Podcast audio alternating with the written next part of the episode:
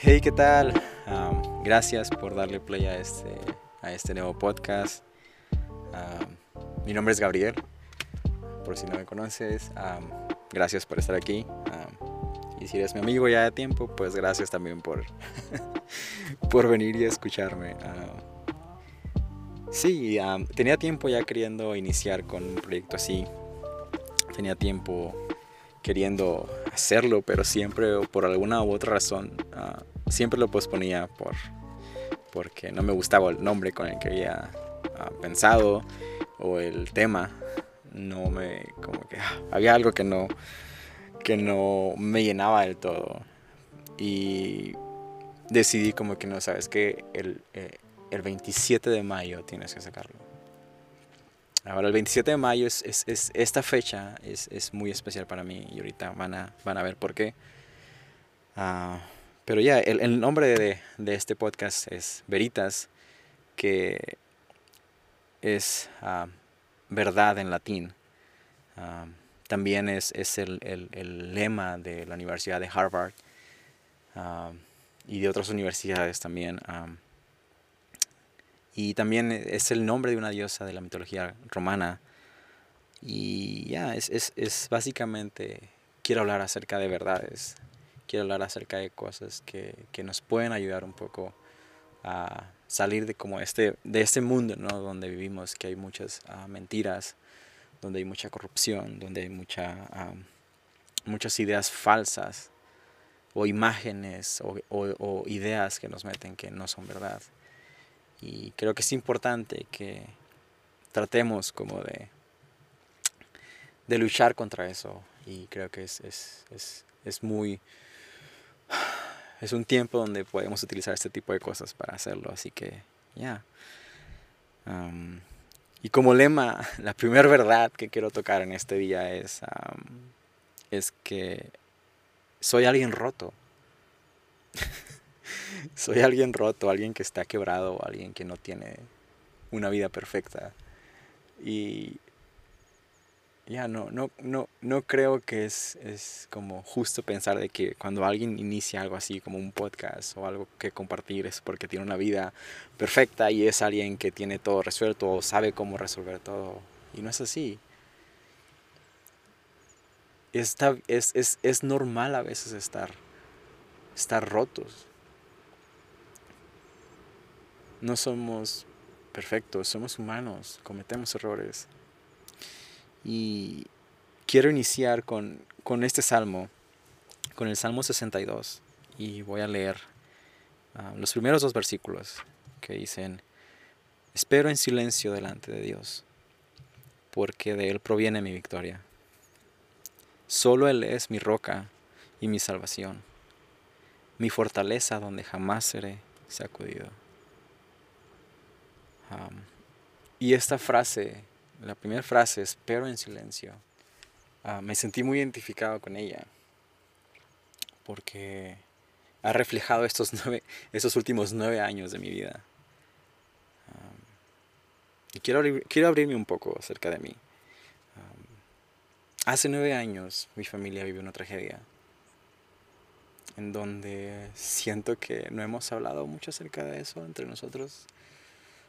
Ha sido un poquito complicado hablarlo con mi madre, ha sido un, poquito, un poco complicado hablarlo con mi hermana, pero hace nueve años mi, mi padre desapareció. Mi padre desapareció en la, en la ciudad de Mazatlán en el 2011. Y no soy mucho de hablar de eso. Detesto hablar de eso. De hecho, cuando alguien me pregunta acerca de mis padres, yo siempre digo que mi padre falleció hace nueve años. Porque quiero evitar hablar acerca de eso. Quiero evitar hablar de cómo me he sentido. Y no creo que esa sea la clase de silencio que este salmo está hablando. Porque el silencio que yo he mantenido me ha creado ciclos de depresión.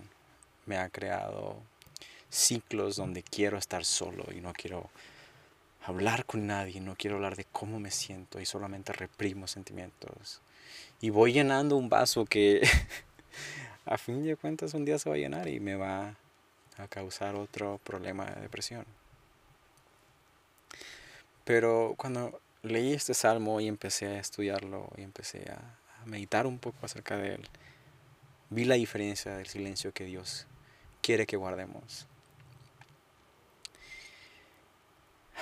Ahora, el versículo 5 y 6 de este mismo salmo dice, dice casi exactamente lo mismo y déjame leértelo, leértelo, dice, que todo mi ser espere en silencio delante de Dios,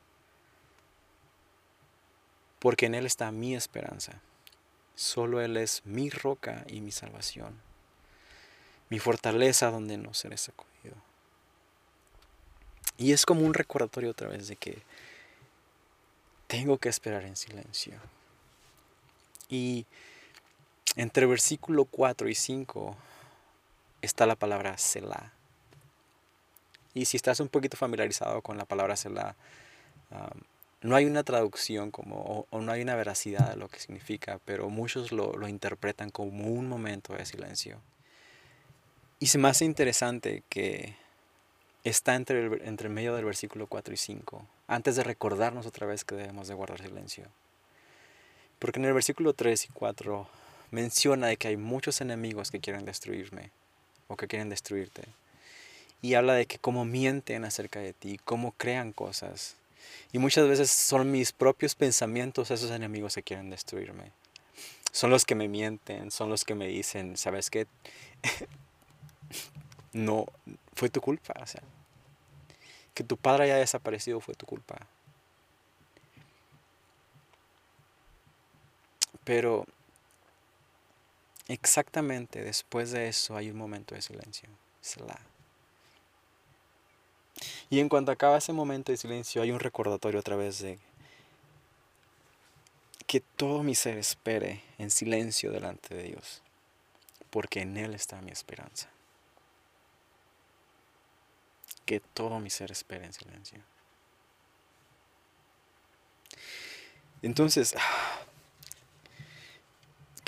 ¿qué, clase de silencio me está hablando este, ese salmo? Porque hasta el momento en el que yo ya estaba llevando, me estaba creando momentos de depresión, me estaba creando el reprimir muchos sentimientos por no decir nada.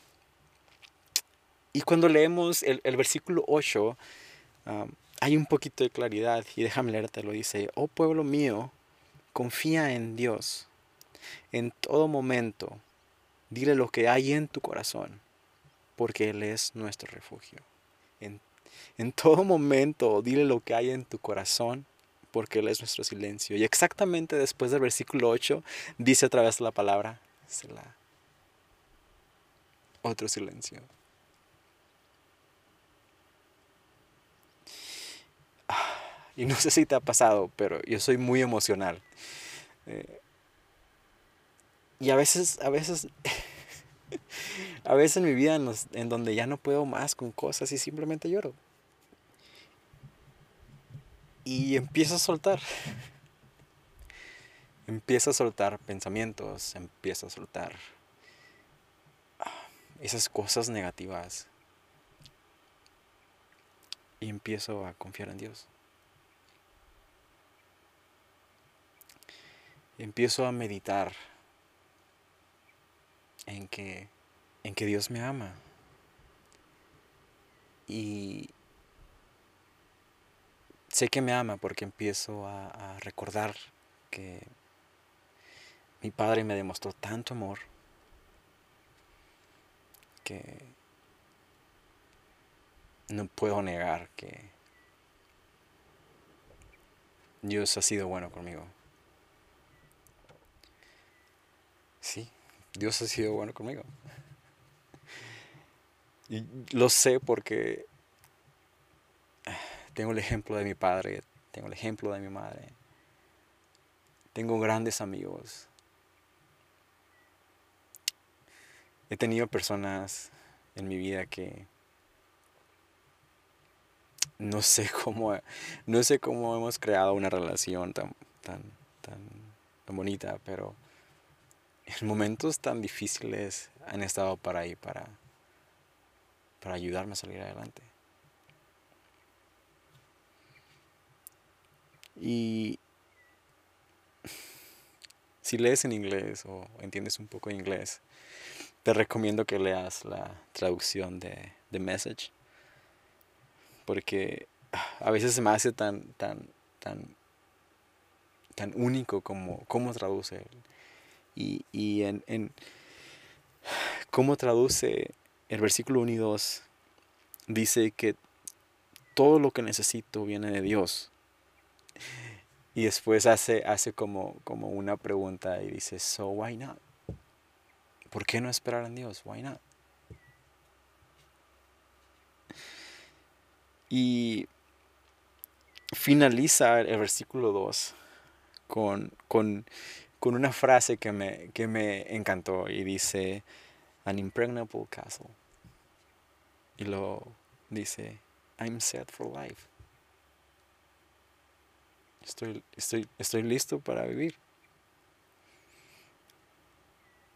Y impregnable es como como inconquistable. Un castillo inconquistable. Y Dios es ese castillo inconquistable. Y nosotros estamos dentro de ese castillo inconquistable. Entonces, estamos listos para vivir. Porque nada nos va a derribar. Mi depresión no me derribó. Los momentos difíciles de mi vida no me han derribado. Porque Dios ha aparecido ahí de una que otra manera. No veas a Dios como algo simplemente que está ahí espiritualmente y no lo puedes ver, porque no es así. Dios es amigos. Dios es familia.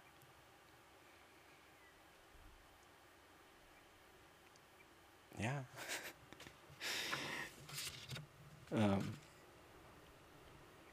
Y aparte, tenemos el derecho de llorar. Tenemos el derecho de, expresar sufrimiento. Tenemos derecho a, entregar eso, a sacarlo.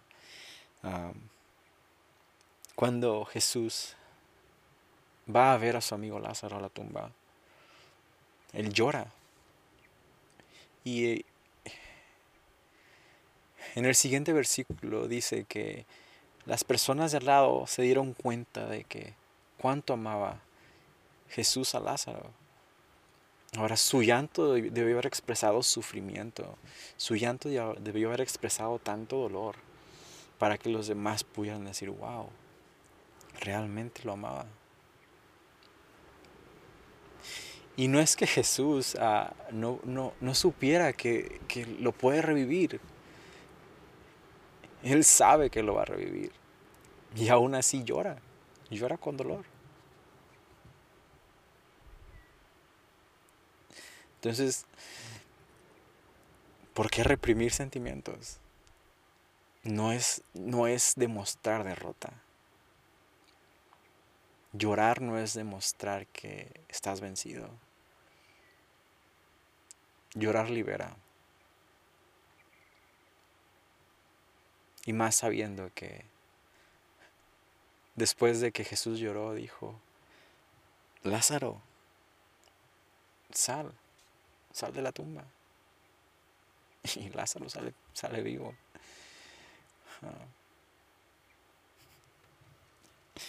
Estamos listos para vivir. No debemos de olvidar eso.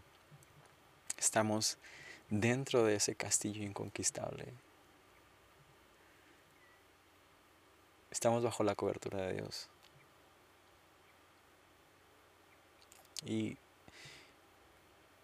no seas como yo y veas a Dios de lejos. Porque Dios está más cerca de lo que crees. Solo ocupas abrir un poquito más los ojos.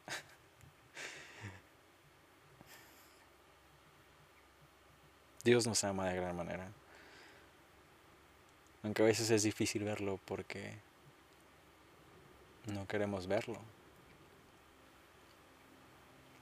O no sabemos cómo verlo. Pero recuerda, Dios es amigos, Dios es familia.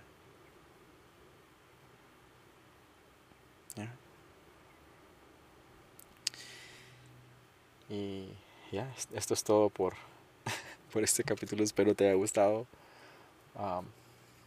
espero te haya servido de algo y espero seguir mejorando para poder seguir con este proyecto.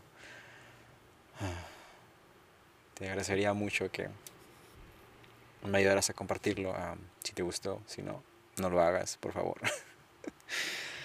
y nos estamos viendo en el siguiente capítulo.